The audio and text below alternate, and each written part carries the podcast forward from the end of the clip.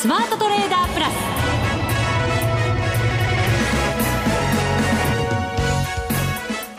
全国のリスナーの皆さんこんにちは。内田まさです。ここからはザ・スマートトレーダープラスをお送りしていきます。この方にご登場いただきましょう。国際テクニカルアナリスト福永博之さんです。こんにちは。よろしくお願いします。よろしくお願いいたします。はい。お願いします。イベントがね続きまして、はい。ええ、で日本郵便。はい、はい、上場を終えて、そうですね、いい動き続いてますね。あの郵政3社ね、うん、えー、日本郵政それからあとゆうちょ銀行、はい、それからかんぽ生命と、うん、でまあ、やっぱり人気が一番高かったかんぽ生命があのパフォーマンスもやっぱり一番良くてですね。昨日のストップ高にはびっくりしましたけど、はい、ね、そしてまた今日もですね、えー、10%以上の値上がりということで。13%ですよ、ね、すごいですね。あのまあもともとやっぱりこう成長性にね、うん、あのまああ話題がこう移った時にですねえー、少しこうどうなのかなっていうような意見もあったんですけど上場してからのこの人気ぶりはなんかすごいですね。本当そうですね、はい、その一方で新興市場の銘柄がちょっと弱いというねそういうなんか明暗分けたような感じにはなってますけど。そうですね。まあでもあの一つこれまでの株式市場っていうのは柱がないっていうことがねよく言われていたのでまあ、そういう意味では今回のこの3社特にこの3社ともですねあの初値上回るような状態でずっとまあ上昇続けてますから、はい、まあ、この状況が、まあ、一旦止まったとしても他に波及するようであればね、うん、まあ、株式市場としてはですね、えー、いろいろまあもうあと2か月年末まで切りましたからね、まあ、そうした中であの多分少し、えー、お小遣い稼いだりあるいは懐が潤ってですねまだまだ含み益があるなんていう人がたくさんいらっしゃるんじゃないかなって 羨ましいななんて思ってたりするんですけどね。ニヤニヤしてますね。本当に羨ましそうですけど。本当に羨ましいですね、えー、でもこうやって柱ができるって相場って大事なんですね、えー、そうですね、まあ、特にあの売買代金もね昨日今日とやっぱり大幅に膨らんでますし、はい、まあ、こういったそのまあ一旦こう利益を確保したお金がね次にどこに向かうかっていうことになるとまあ、それこそあの、まあ、割安の銘柄がまだ放置されているっていうところはね決算発表が進んでいる中ですのであの織り込み済みで売られたりだとかっていう銘柄ありますけども、まあ、そういった銘柄をまた拾う動きも出てきたりだとか。そうするとあの市場全体のですねやはりあの、まあ、下げしぶりにつながったりあるいは、まあ、今日のようにこう上昇する中で、え、利益確定売りが出てもやっぱりあの上げ幅をこう縮めるところで押し目買いが入ったりとかですね、まあ、そういういわゆるその、まあ、買う人に買ってる人にとっては、まあ、好都合なマーケットと。ただ一方でね、悠長ダメなんじゃないのなんて思ってて、あの、売ってた人にとっては逆効果というかですね、ちょっと買い戻さないといけないっていうような状況になりつつありますので、はい、まあそこをやっぱりこう、どちらの立場で考えてるかによってね、今はやっぱりちょっと買いの方の方が優勢なのかなってところでしょうね。はい。あの大体9月10月は、はい、暴落もあったりとか下げやすいっていう言われる中で、はい、その2か月が終わってじゃあ年末相場に向けて、ええ、来年に向けてどう動いていくのかっていうのは重要な時期に入ってきましたので、そうですね、まあ、そんな郵政の動きも含めてですね、はい、今日は福永さんにたっぷり解説をいただこうと。はい。時間の許す限り。時間を守ってよろしくお願いいたします。承知しました それでは番組進めていきましょう、はい、この番組を盛り上げていただくのはリスナーの皆様です。プラスになるトレーダーになるために必要なテクニック心構えなどを今日も身につけましょう。どうぞ最後まで番組にお付き合いください。この番組はマネックス証券の提供でお送りします。スマートトレーダー計画。よーいドン。さあ、それではここからは、ザ・スマートトレーダー計画、用意ドンです。えっ、ー、と、11月相場の見通しなどたっぷり伺っていきましょう。まずはどうしましょうか。今、為替の話もちらりと出ましたが、はい、株の方からのが話しやすいですか？あの、まあ、どちらでもですけど、まあね、聞いてる方も、まあ、株の続きをね、あの、ちょっとお話しした方がいいのかなと思うんですが。はい、ずっとね、為替株見ながらなんてこのところ言われてきてましたからね、株の動き重要ですよね。そうですよね。まあ、あの、株式市場で言うと、まあ、昨日が3兆3892億円。はい。で、今日がまた3兆円超えと。ね連日で3兆超えって久しぶりですよね。はい、本当そうですね。ねで、ただまあ、売買代金の方が、あの、まあ、えっと、26億株、昨日ですね、これね。はい。で、今日が24億5300万株と。うん、ちょっと減った感じですけど。そうですね。ですから、まあ、やっぱり、あの、売買代金の方も若干減ってるのと、売買高も減ってるということで考えますと、えー、やはり、あの、ウエイトを占めているのは、その、悠長3社、まあ、郵政3社というところがですね、あの、売買代金の大きなウエイトを占めているっていうことは言えるとは思いますよね。プラス、まあ、明日アメリカになりますけど、雇用統計の発表控えてたりもしますので、はい、そうですね。ね、そういうのもやっぱり多少気にはなりますよね。はい、株から見ても。そうですね。う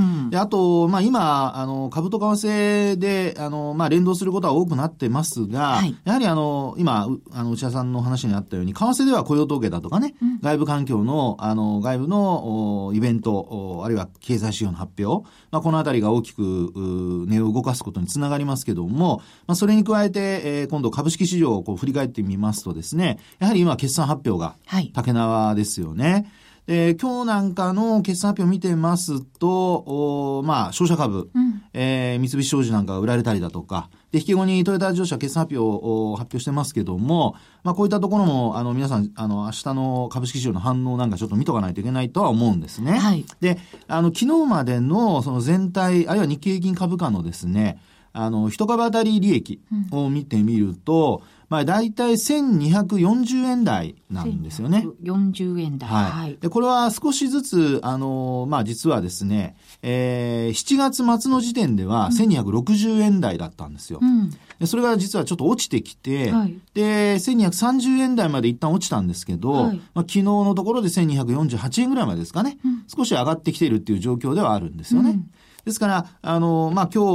日、その、まあ、時価総額の大きな会社って言われる、商社だとか、あと自動車でもトヨタ自動車とかですね、まあ、そういったところは決算発表してますので、まあ、その結果がですね、日経平均株価の今お話したような、あの、一株当たり利益、これは EPS って言われますけども、この EPS が、まあ、上昇するかどうか。はい、で、なぜこれ、この話をするかというとですね、実はあの、EPS が上昇したのが、ちょうど6月からですね、うんえー、1200円台にこう一気にこう上昇してきてるんですね。はい。それまでは1100円弱だったんですよ。うん、で、これはあの、6月、なぜかというと、これほら、決算が一巡するじゃないですか。うんはい、今期の、あの、通期の見通しのね、決算が出る頃で6月になるわけですけども、まあそこで、あの、一旦見通しが、基礎の見通しが出て、で、あの、1100円台ぐらいまで、えー、からですね、1100円ぐらいだったのが、まあ1200円台に一気にこう上昇したという流れなんですね。うんはい、で、ただその時にですね、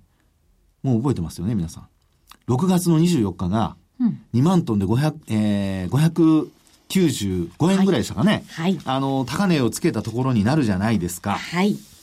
となるとですね、日経平均株価は、あの、今お話したように6月の時点で、うん、その時で PR がもう17倍超えてますので、うん、えー、実際のところ、ひょっとするとですよ、うん、そういう今期の業績については、一旦織り込んでしまっている可能性があると。うん、なので今、あの、人が当たり利益がですね、えー、大きくこう、これから上昇していかないと、えー、まあ、1200円からの、まあ、1300円ぐらい乗せないとですね、うん、サプライズが出てこなくて、2万円に乗せたりだとか、さらにその上ですよね。まあ、皆さん期待してる2万1000円だとか、そういうのっていうのは年内に達成するのはちょっと難しいかもっていうですね。まあ、そういう部分が見えてくるかもしれないってとこなんですよね。業績発表ここまで見てくると、はいどうですか？こういいもの悪いものやっぱり混在してますけど、はい、若干下方修正多めかななんて思って見たりしてるんですけどね。ね内田さんのあの話の通りで、あの、基礎の期待からするとですね、少し下方修正がね、中間期で下方修正っていうのはちょっと気になりますよね。そうなんですよ。ね、だからその先もやっぱりそんなに復活してこないだろうっていうことなんだと思うんですけど。はい、そうですね。ですからそう考えるとですね、今のこの株価上昇というのは、実はまあ、為替の影響なんかがですね、うん、えー、後押ししているんじゃないかっていうことが一つ考えられるってことですよね。うん、はい。ということで、あの、株価が上がってる今の背景としては、あの、業績的にはですね、ほぼ横ばいです。はい、基礎から、はい、あの、上下、まあ、あの、少なからず数十円の上下はあるものの、うん、ほぼ今のところ、まあ、昨日までの状況では横ばい。うん、はい、1200円の60円前後ってところですよね。はい、で、そこから、まあ、あ大所が、こう、今日発表した商社だとか、自動車の中でもトヨタだとか、うん、えー、そういったところの、まあ、数字が、あの、まあ、加味されてですね、そこから、結果的にどういうふうに変化していくのか。うん、でそこから、まあ、株式市場独自の動きっていうのがまた出てくるってことになると思うんですけど、えー、じゃあそうなってないにもかかわらず、株価が上昇している背景は何かっていうと、まあ、ここからがこの為替の話になるわけですけども、はい、まあ、昨日のイエレン、えー、さんのですね、うんえー、まあ、議会証言っていうことにはなりますよね。うん、はい。為替が121円台に入ってきて、はい、この時間にまたちょっとぐっと上がってきましたね。121円50銭台半ばぐらい。ね、すごいですね。はい。一気に。ということですね。昨日、日本時間で12時過ぎぐらいですかね。はい。あの、いろいろその、イエレンさんの議会証言の、あの、まあ、話が伝わって来たところぐらいからですか、うん、まあ、ドル円がその大きく動き始めて、あるいはドルが買われてと、うん、えー、まあドル、えー、ユーロドルもこの下落する形になってますから、うん、まあ、基本的にはドルが強くなってるって話だと思うんですけども、はい、まあ、その影響もあって、やっぱ株式市場としてはですね、まあ、昨日のあの CME なんかでも19,100円台にね、一旦乗せる場面ありまして、結果的には日経平均株価は19,116円と。いうところでですね、まあ連投で終えたっていう形ですよね。うん。決してなんかでも、あれですね、リスクを取っていこうっていう、こう強い動きではなくて、はい、アメリカが利上げするだろうから。そうですね。そういう感じ、そういうことになりますよね。ですからそこで、やはりあの、まあ、あこの為替の話にこうね、えー、まあ、テーマを移してお話しますけども、はい、まあ、為替で考えますと、やはり、あの、イエレンさんがですね、あえて、12月の利上げをですね、あの、議会証言の中で持ち出して、えー、思った通りのですね、あの、まあ、指標なり、なんなりデータが手に入るようであれば、12月の利上げも辞さないというかね、うん、まあ、あの、やるかもしれませんよっていう話をしてるわけですよね。ですから、まあ、そのあたり、やっぱりマーケットとしてはもう年内の利上げもないんじゃないかという、ね、ちょっと見方がある中で、はい、まあ、イエレンさんが、もしもし、こちらに、ちょっともうちょっと来てくださいよって、なんか、あの、忘れちゃダメですよってなんかこうね、思い出させてくれたり、はい、あるいはね、ちょっとこう、なんか呼び戻されたような。そうですね。肩をポンポンと叩かれて、はい、お、おそういえばみたいな そうそうそうそう。本当そんな感じですよね。まあ、なのでですね、そういう意味では、あの、昨日、えー、発表された ISM の非製造業ね。はい、これも、まあ予想を上回る結果になりまして、うん、はいえー、まあ、非製造業の方は良くて、で、製造業の方は実はあんま良くなかったという。このところこういう流れですよね。やっぱり製造業の方があんまり良くない。はい、そうですね。ですから、本当にあの、まあ、内需の方が実は良くて、で、一方で製造業だとか、まあ、グローバルで活躍している企業の方の、ええー、まあ、あこう、業績等ですね、うん、なかなかこう、伸びてこないっていうですね、はい、決して悪いわけではないんですけどね。まあそう考えると、まあ、あ今回の、あのー、利上げ云々って話を考えた場合に、イレンさんがあれだけ強調してるわけですから、まあ為替としてはですね、まあもう素直に、やっぱり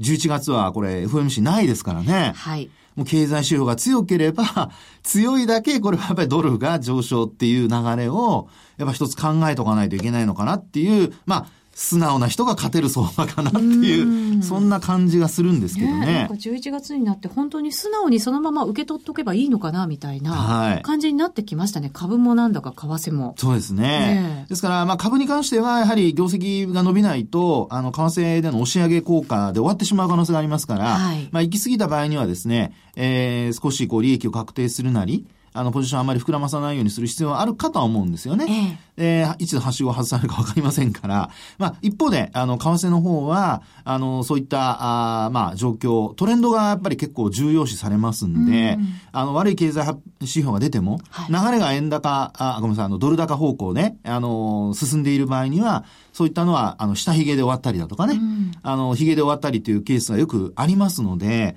まあ、そういう意味ではですね、今回、あの、経済指標、あのまあ、明日の雇用統計。これが、まあ、今月のトレンドを作るきっかけになるかどうかね。これ要注目ですね。本当そうですね。今までよりも一段と注目が集まるかもしれない。FOMC がない分ね、えー、なんかみんな動きやすいっていうのは考えられるんじゃないでしょうかね。そうかもしれませんね、えー、突然の何かサプライズみたいなものはないわけですもんね。そうですね。で、まあ、雇用統計見ると一応18万人増ぐらいが今のところ、まあ、大方のあの予想の範囲内っていう、あの中央値ってことになりますんで、はい、まあ、それを上回る20万人なんていうのが出れば、それこそね、ただまあこれ、あの、また14万とかですね。ねこれはちょっとね。悪い方へね、なんかね、修正されること、はい、修正というか、まあ、発表されることがね、多くなってますからね、そうですよね。ですからそうなった場合に、やはりあの、12月の利上げ云々っていうのが、またまたちょっと後退する可能性はあるんですけど、ただ、あの、えー、そうですね、テクニカル的には、チャートを見ると、ええ、もうあの75日線をですね、まあこんな長いチャあの期間の移動平均線あまり皆さん使われないかもしれないんですが、これ上回ってきてますのでね、うんで、もちろん5日も25も上回ってきてる状況ですから、はい、まあ、そういう意味では、あの、まあ、75だとか、5日線で、もし雇用統計が悪くてもそこで止まるようであれば、うん、上昇トレンド自体はまあ変わらないっていう流れが考えられますので、はい、あの、まあ、ああまり、こう、天の尺にならずに トレンドに逆らわずにと。いうのが、まあ、基本、まあ、よっぽど悪ければ別ですけどね。あの、基本になるのではないかなと思いますけどね。ドル円に関しては、このところずっとこう、もみ合い、レンジ内の動きが続いてきましたから、これ、一旦上離れる、もしくは下離れると、はい、やっぱりそういう後の動きっていうのは大きくなりがちじゃないですか？そうですよね。特にあの、まあ、こういう統計だとかね、イベント、月初のイベントっていうのが、こう、まあ、期待通り、あるいは、こう、大きな変化をもたらすとすると、ええ、その時のトレンドっていうのは意外と月末までで続くことが多いので、まあ、そういう意味では今回こう持ち合いからの上離れが、もし、本当にこう、現実になるとですね、内田さんの話のように、少しね、強いトレンドが出るかもしれませんよね。はい。年末に向けてちょっと稼ぎ時がやってくるかな。なんか内田さんの目が、あの、キラッと。しかもニヤニヤしてるって。まあ、ちゃんとトレンドに乗らないとダメですけどね。これね実トレードの時は、僕は忘れませんよ。内田さん？なんか耳が痛いことを言おうとしてる。澄んだことを言おうとしている。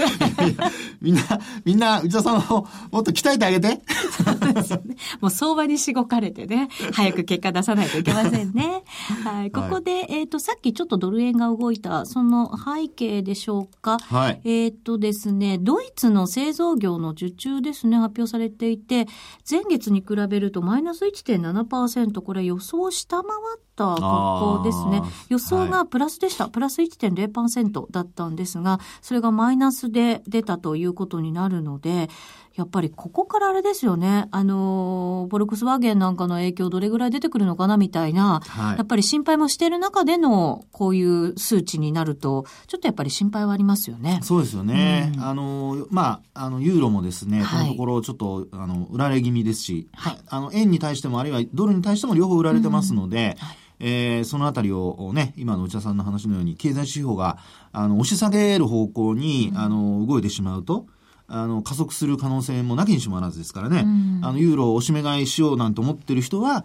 あの、ドラギさん今度逆に12月に、あの、追加緩和するかもしれないってこうね、言ってますので。これもね、結構強いなんかこう、はい発信だったような感じしますけどね。そうですよね。11月はあの ECB ちゃんとありますので、えー、そのあたりまでしっかりとあの見極める必要はあるのかなと思いますね。はい。はい、ユーロドルは現在下落していて1.0847あたりですね。うん、今日の安値が9時45分につけていたものを今も下回ってきましたから、はい、今日の安値更新ということになっていますね。そうですね。直近、うん、あの、まあ、安値になるとこの7月の20日ですかね。はい。えー、1.080ぐらいのところが、あの、安値にユーロドルになってますので、はい、そこ切ってくると、まあ、もみ合いか、あるいはさらにっていうこともね、企画次第では考えられますから、うん、えー、ユーロドルトレードしてる人、なんか、ショートが好きな人が多いですからね、この番組。ね出演者は。出演者は限定ですけどね。でもやっぱりショートの方が走りやすいというか、早いですよね。確かにね。はい、あの、ロングで持ってる時はじっくりじわじわね、上がっていくんだけど、落ちる時にはズドンですからね。はいまあ、そういう印象は本当に否めないですよね。はい。はい、お知らせ挟んで、まだまだお話伺います。これまでこんな FX はなかった。ついにマネックス証券から革新的な FX 取引プラットフォームトレーダブルがリリースされました。トレーダブルはデンマーク発の全く新しい FX。使いやすい操作性はもちろんのこと、豊富に用意されているアプリをトレーダブルにダウンロードすることで、お客様の思い通りのツールやサービスを使用できます。世界中の開発者が提供するアプリを使って自由自在にお客様の取引スタイルを実現。最低取引単位は1000通貨単位だから少額でもお取引が可能です。リスクが心配な初心者の方でも始めやすい。また、米ドル円やユーロ円などの主要通貨から高金利通貨の5ドル円や南アフリカランドまで豊富な13種類の通貨ペアを取り扱っています。講座解説のお申し込みはパソコンやスマートフォンからマネックス証券で検索。まずはトレーダブルの使い勝手を堪能してみてください。今すぐお申し込みを。トレーダブルのお取引に際しては、証券総合取引口座とトレーダブル口座の開設が必要です。FX 取引では元本損失、元本超過損が生じる恐れがあります。お取引の前には、当社ウェブサイトに記載の契約締結前交付書面などを必ずお読みください。マネックス証券株式会社金融商品取引業者関東財務局長金賞第165号。ザ・スマートトレーダープラス。今週のハイライト。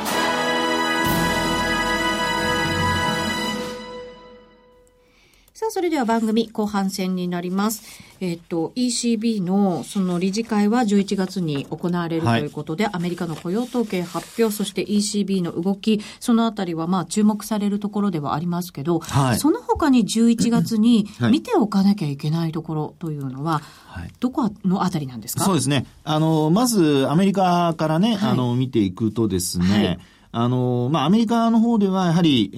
ー、まあ、雇用統計の後の、あの、まあ、状況で考えると、うん、まあ、要は、インフレにさせないっていうことと、あと、正常化っていうことになりますよね、うん、考え方としては。はい、まあ、そういうふうな話をしてますので、まあ、そのから考えますとですね、やはりあの、消費者物価指数なんかが、うん、あの、今回、えー、もしこう、えっ、ー、と、10月中旬頃発表されると思うんですけども、はい、まあ、それが、あの、前回の数値を上回ったりだとかね、で、実際にですね、例えばあの、えー、8月の数値自体は、プラスの0.1%前月比で。で、はい。で、前年比では、確か、あプラスの1.8%だったんですね。うん、それが9月のデータを見ると、うん、まあこれコアの方になりますけども、はい。はい、えー、プラスの0.2。0.2、はい、前月比、前月比で、前年比で見ると、プラスの1.9と。少しずつ、実は、上がってきてはいるんですよ。じわじわ来てるんですね。ね。ですから、ここでですね、本当にあの、まあ、11月、えー、まあ、10月のデータがここ出るわけですけども、うん、そこで、えー、消費者物価指数が、まあ、前回の数値を上回ったりだとか、はい、まあ、伸びを示すようであれば、これはやはり、あの、利上げに対してですね、非常にあの、いいと言いますか、あの、えー、まあ、後押し材料がですね、うん、出てくるってことにはなりますよね。利上げしやすくなりますね。そうですよね。ですから、まあ、特にあの、まあ、金融緩和を続けていたものを、これから正常化するっていうことで考えると、まあ、どちらかというと、製造、製造業、外にこう出ていっている人たちよりはですね、うんやっぱ中の状況。で、あと ISM の非製造業、さっきも話しましたように、えー、まあ、良かったんで、のでですね、予想を上回る数値でしたから、はい、まあ、その辺を考えるとですね、うん、やっぱりサービス業なんかが多い、あの ISM 非製造業なんかが良くて、なおかつ、さらにこう消費者物価が上がるなんてことになれば、これはやっぱり、あの、利上げのですね、可能性、角度がだいぶ上がってくるということになるんじゃないでしょうかね。はい。アメリカのインフレ率、このあたりやっぱり注目していかなきゃいけないと。そうですね。でも、原油も少しずつなんとなく、じわ、はいじわそう。あの、原因はですね、えー、あの、昨日、まあ、お休みのところ、11月の3日のあたりの時の、あの、まあ、いろんなこう解説なんか見てるとですね、リビア情勢が少しこう、またまた、えー、怪しくなってきて、はい、で、そこで、その、輸出懸念っていうのが、あの、出てきてるみたいなんですよね。在庫そのものはですね、そんなに減ってないんですよ。はい、逆に増えてるぐらいなんですが、一方でですね、えー、そういったこう、原油調達の懸念というのが一方で出てきていて、はい、まあ、それによってですね、えー、原油価格がちょっと上昇するというような状況が出ているってことにはありますよね。うん、そうすると、まあ、これが長引く、長引かないというのは、あるかもしれませんけれど、はい、アメリカのこの消費者物価指数に多少なりとも影響を与えてくることも考えられるわけですよね。そうですよね。あと、まあ、あの、アメリカですとね、新車の販売台数だとかね、はい、まあそういったものも間接的に、あの、原油の消費につながりますから、うん、そのあたりもやっぱり見ておくっていうのもね、うん、あの、えー、アメリカのまあ、経済状況どうなってるのかっていう見る上では、はい、特にあの、街角景気見る上では重要だと思いますね。はい。アメリカは内需のあたりをしっかり見ろと。そうですね。はい。はい、日本はどうでしょうね。日本はですね、えー、やっぱりあの、株式市場で考えると、はい、これやっぱりあの、補正予算だとか、はい、まあそういったものをですね、あの、これから組む形になるのかどうかですよね。中身がこれからね、いろいろ出てくるんだと思うんですけど。はい、ですね。えー、まあ一応ね、なんか、な、なぜか、いつもあの、金額的なものだけは先に出て。3兆円。超えるぞ。ね、中身は全然、本当に役に立つのかみたいな。ね、なんかあの、報じられてるのを見ると、まあ目新しいものそんなにないけどねっていう感じはしましたけどね。えー、ですから、あの、僕が言った中身、役に立つのかっていうのは二通りあってですね、はい、株式市場にとって役に立つのかっていうのと、それから本当に、あの、人のために役に立ってるのかっていう、この両方なんですよね。ついついね、株式市場のためになるのかって考えがちなんですけど。ね、ですから、役に立つのかっていうと、どうしてもなんか株のためにならないっていう、そうじゃないんですよ。そうじゃないですよね。そうじゃないですよ。本当に日本経済のためになるかならないかですよね。そうそうそうね。例えばインフラ整備にしてもね、うん、それこそ必要なものを作るかどうかとかね、はい、まあ過去役に立たないものを作ったりとか。ですから今回悠長の上場も、運用するって話がいっぱいあるじゃないですか。はい。ね。この運用をですね、どういうふうなところにお金を振り向けるのかね。まあもともとよく言われるのは、悠長も、あの、まあ、国営だったわけですから、国の財産っていうわけですよ。はい。ね。ね あんまりこう、強いこと言うと、あの、いけませんけども、それを今回上場したわけですから、ええ、まあ、そういった会社が、あの、しっかりとね、日本経済成長する方向に、役に立つ方向に運用してくれないと、うん、まあ、単にですね、まあ、外物だけに運用っていう話になってもね。そうなんですよね。まあ、国債、米国債買うだけで終わっちゃうなんてことになっても困りますからね。ありますよね。えー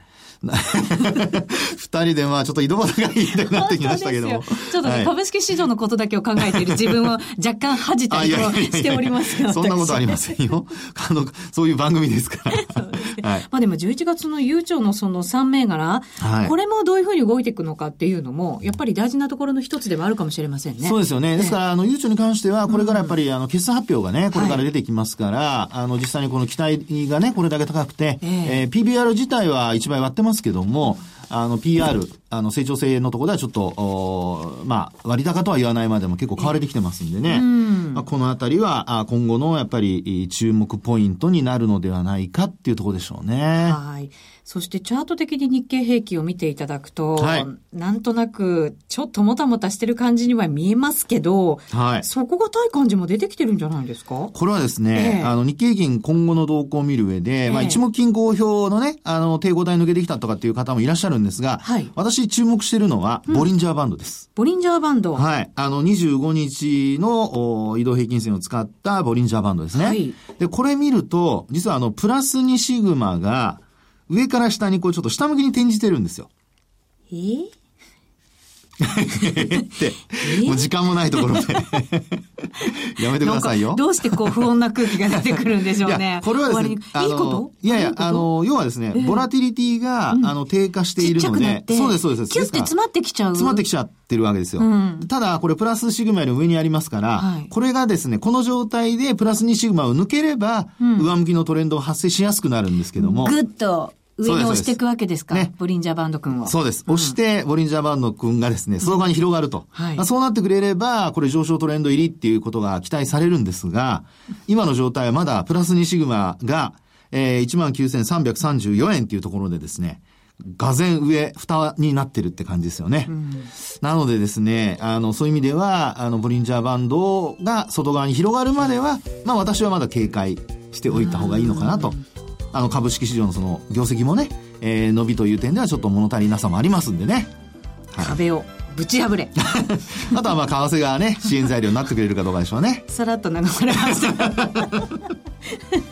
そうですね。あと為替の動きもね、本当重要になりますのでね。はい、明日雇用統計でございますので注意しながら。はい、トレードしていただきたいと思います。はい。さあ、ここまでのお相手は、福永博之と内田まさみでお送りしました。それでは皆さん、また来週この番組はマネックス証券の提供でお送りしました。